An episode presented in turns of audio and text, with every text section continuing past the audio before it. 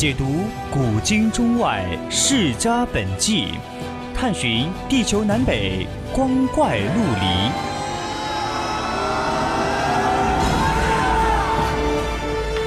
拨开历史迷雾，挖掘未解之谜，大千探奇，秘境追踪，VOC 广播电台百科探秘，为你展现神秘莫测的。宇宙进程。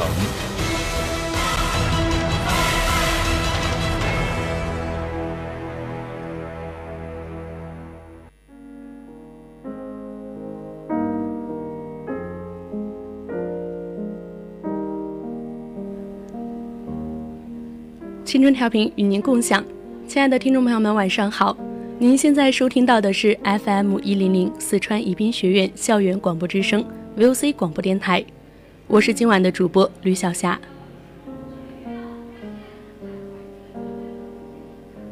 今天圣诞节，你是和朋友聚会了，还是陪自己的另一半去浪漫了呢？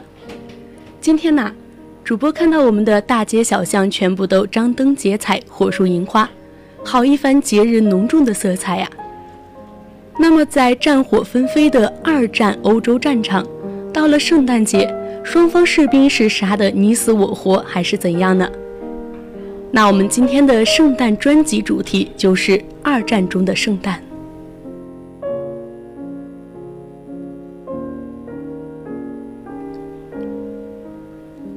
如果大家对我们的节目感兴趣，或者说对我们这次的主题有什么想法，都可以拨打我们的热线电话零八三幺三五三零九六幺。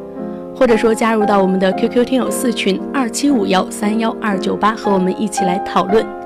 当然，你也可以在新浪微博上艾特 VOC 广播电台，还可以通过我们的微信平台小写的宜宾 VOC 一零零来时刻与我们讨论。那接下来的时间，我们就一起来看一下这二战中的圣诞究竟是怎样的呢？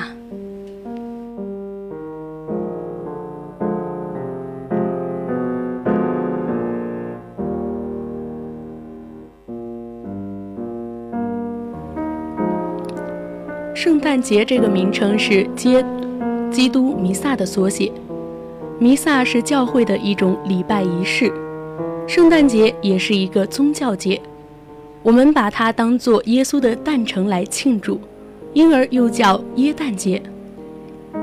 这一天，世界上所有的基督教会都会举行特别的礼拜仪式，但是有很多圣诞节的欢庆活动和宗教并无半点的关联。交换礼物、寄圣诞卡，这都使得圣诞节成为了一个普天同庆的日子。圣诞节是基督教世界上最大的节日，在四世纪初的时候，一月六日是罗马帝国东部各教会纪念耶稣降生和受洗的双重节日，也被称为主显节，即上帝通过耶稣向世人展示自己。当时只有耶路撒冷的教会例外，那里只纪念耶稣的诞生，而不纪念耶稣的受洗。后来，历史学家们在罗马基督用的日历中发现了公元三五四年十二月二十五日，页内记录着这样一句话：“基督降生在犹大的伯利环。”经过研究，一般都认为十二月二十五日就是圣诞节。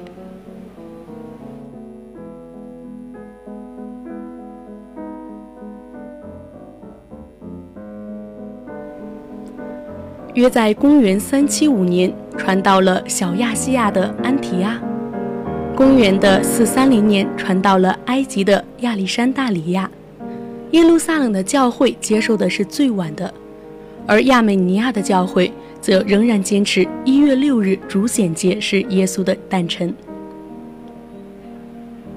其实十二月二十五日原来是波斯太阳神的诞辰，是一个异度的节日。同时，太阳神也是罗马国教众神之一。这一天又是罗马历书的冬至节。崇拜太阳神的异教徒都把这一天当作是春天的希望，万物复苏的开始。可能也是由于这个原因，罗马教会才会选择这一天作为圣诞节。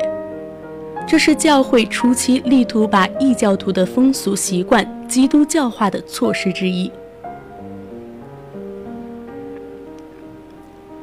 后来，虽然大多数的教会都接受了十二月二十五日为圣诞节，但又因各地的教会使用的历书不同，具体的日期也不能统一，于是就把十二月二十四日到第二年的一月六日定为圣诞节节期。各地教会可以根据当地的实际情况，看一下在这段节期之内来庆祝圣诞节。自从十二月二十五日被大多数的教会公认为圣诞节之后，原来一月六日的主显节也就只纪念耶稣的受洗了。但天主教会又把一月六日定为三王来朝节，以此来纪念耶稣生时东方三王来朝拜的故事。随着基督教的广泛传播，圣诞节已经成为各教派基督徒。甚至广大非基督徒群众的一个重要节日，在欧美的许多国家里，人们非常重视这个节日，甚至会把它和新年连在一起，而庆祝活动的热闹与隆重大大超过了新年，也因此成为了一个全民的节日。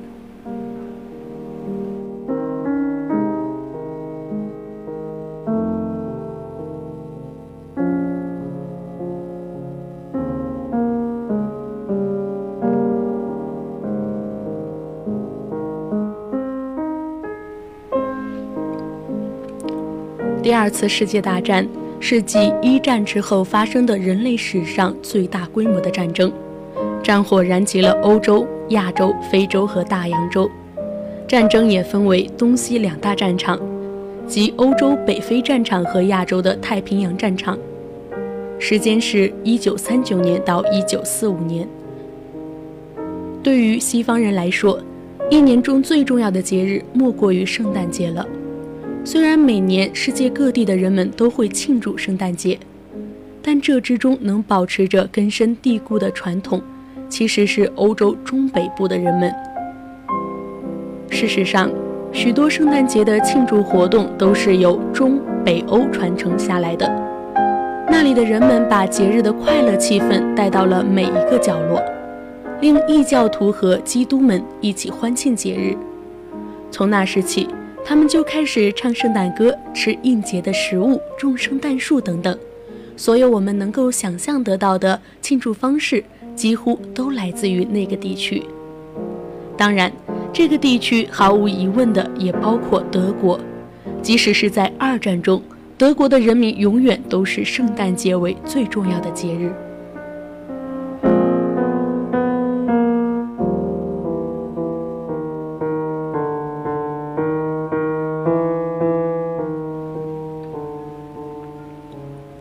第二次世界大战于一九三九年九月爆发时，当年在英国盛传的一句话是：“圣诞节一到，战争就会结束了。”就如人们所说的，第一次世界大战于一九一四年的圣诞节停战。然而，当时人们却不知道，二战截止到一九四五年才结束，这期间整整经历了六次圣诞节。战时政府为最大限度地提高生产率，不得不确保取消暑期休假，停止在盖饮福克斯之夜的狂欢。对很多英国人而言，二战开来的第一年圣诞节与往年来说并没有什么不同，只是多了一些额外的限制。这些限制影响了一些时令性节日的庆祝，但是影响是很小的。就比如说停电。还会禁止家家户户的窗前点一些圣诞树，又或者说是商店橱窗前因为使用防爆胶带而昏暗了许多。然而，食物却没有遭到限制。尽管1939年11月的食品部部长就宣布黄油和培根将在次年一月份定量供应，政府部门也一直探讨是否该省去庆祝圣诞节这笔额外开销。一些官员认为庆祝节日有助于增长作战士气，但是大法官却坚持资金不该浪费于此。不管怎样，士兵们却很少在意政府官员的顾虑。一旦供应齐全，他们都决心要欢度节日，酒店和餐馆也全都被订满了。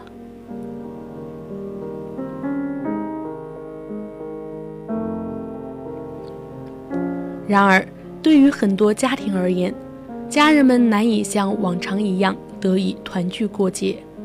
年轻人也许会作为英国远征军中的一员，在法国的某一个地方过节，而成千上万的城市孩子们也都会被撤离到他们的家乡，送往乡处避难。同时，在这二战中的圣诞。那些士兵们、士官们，他们又是怎样度过，又都经历了些什么呢？当然，要把这场战争中无数个圣诞节的经历都记述下来是不可能的，所以我们就把战争中一些士兵的经历总结了起来。相信大家听完后会发现，这六个圣诞节将会是恐惧与欢乐的交织。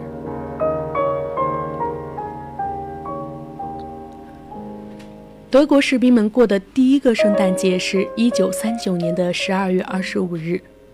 众所周知，整个欧洲虽然阴云笼罩，但却宛如太平盛世。德国进攻完波兰后，再着手准备进攻法国，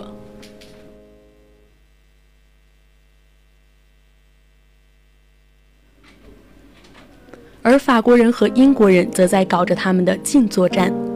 在这第一个圣诞节里，德国士兵们便无法与他们的家人一同度过。他们在军营里与战友互相交换着像苹果、啤酒一类的简单礼物。战士们拥簇在一起，笑声与歌声在营房中回荡着。一九四零年的圣诞节同样的也是如此的平和，起码绝大多数人不会在战场上度过。而对于当时无数个分布在欧洲各地的德国士兵来说，唯一不同的也许就是庆祝节日的人给换了。好战友的尸体被斯堪德维亚的冰雪所覆盖了，弟弟用身体亲吻了法兰西大地，好哥们儿一头扎进了英吉利海峡，取而代之的则是一帮一脸稚气的新兵。然而，对于往后来说，战争头两年的圣诞节简直就是一种奢侈。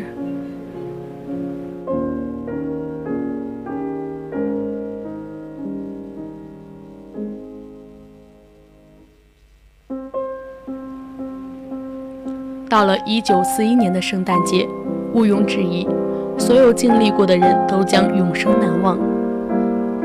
德国人在四一年的六月跨过了苏德边境，并。试图在该年的秋末结束战争，然而命运在捉弄着德国人。和苏联人的这场历史上最惨烈的战争打了几乎四年，而对于每一个东线的士兵来说，在舒适而又平静的前线享受圣诞节带来的快乐，则成了一种永远的记忆和奢望。然而，就算战况再惨烈，就算物质再缺，德国人却依然坚持着过着他们的圣诞节。一位失属的随从牧师在他的日记中这样写道：“我睡在一个肮脏的屋子里，身旁是一堆马铃薯皮、跳蚤、虱子。我去看望了第九和第十一连的士兵们，他们无精打采。俄国人的迫击炮弹打得越来越近。”一名士兵在教台被炸死了。苏军从不远处的树林向我们射击。晚上，我去了战士们拥挤的屋子里，给他们读了一些圣经里的圣诞故事，然后一起唱起了圣诞歌。一九四二年的圣诞节，尤其是对于被围后第六集团军的官兵们来说。他们向上帝祈祷，一辈子也不会想到，这是在死亡边缘度过的一个圣诞节。十分有趣的是，在二十四日，也就是平安夜那晚，斯大林格勒上空都布满了德军各个部队发射的照明弹。照亮了城市和郊区的夜空。德国人以此来庆祝圣诞的到来。在如此一个对生命几近绝望的圣诞夜里，有时候也是需要真实的和平。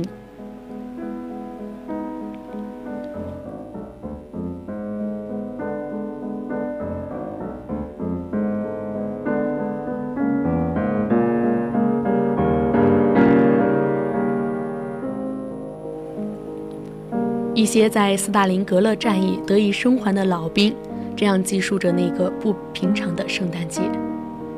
上星期开始，我们所有的人把水都喝光了。每一天无谓的挣扎，令这一切变得更加的暗淡。然而，是圣诞节这个福音，让我们在这苦难的日子里变得振作了起来。这是一个充满爱的宗教节日。我们在这里什么也没有了。只有对圣诞节的思念，这种思念一定会带领我们度过最伤心、最难熬的日子。不管未来多么的困难，我们应该尽一切的可能去主宰自己的命运，去击退野蛮而又强大的敌人。没有东西可以动摇我们必胜的决心。如果我们想要德国生存，那么我们就必须赢。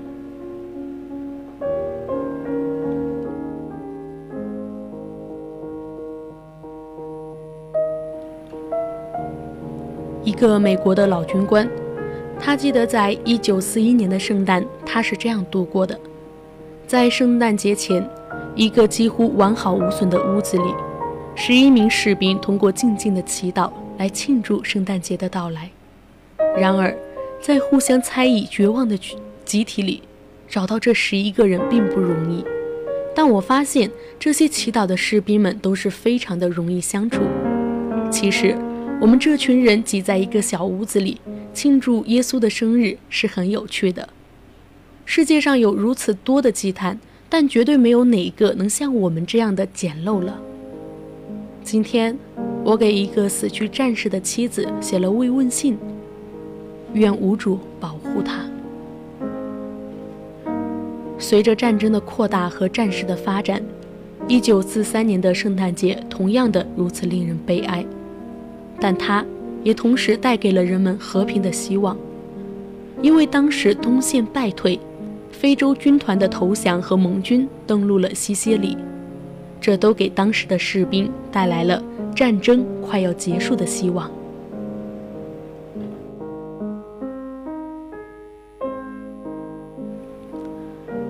比利时华龙人的一位在世军官回忆到1943年的圣诞节，他说。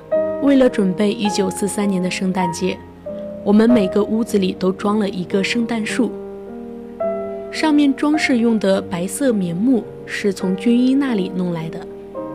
在前线的圣诞节，除了伤心与失落，我什么也感觉不到。人们又喝又唱，互相说笑，持续了一个小时，都相安无事。然而，大伙就回想到。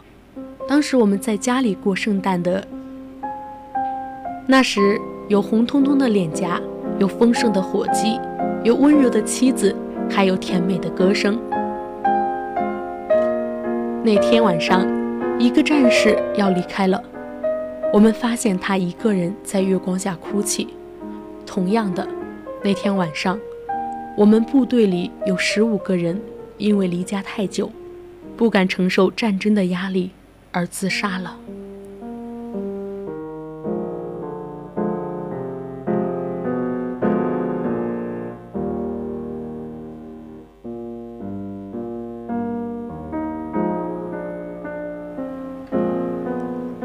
第二次世界大战的最后一个圣诞节，一九四四年的十二月二十五日，对德国人来说，这已经没有什么好庆祝的了。尽管西线有一个守望莱茵河行动，但德国人还是不可避免的在盟军的压力下两线崩溃。无数的德国人因为战争而死去，无家可归。同样的，很多妻子也失去了他们的爱人。盟军的轰炸令，德国的大小城市都成为了废墟。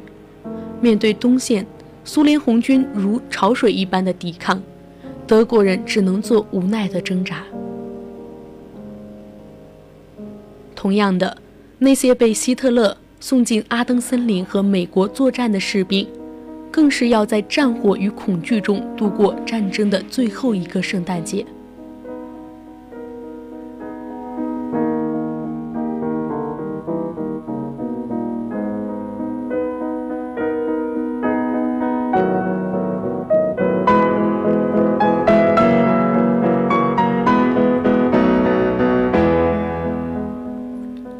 圣诞节，一年又一年的来来去去，留下了六个心酸无比、令人永生难忘的日夜。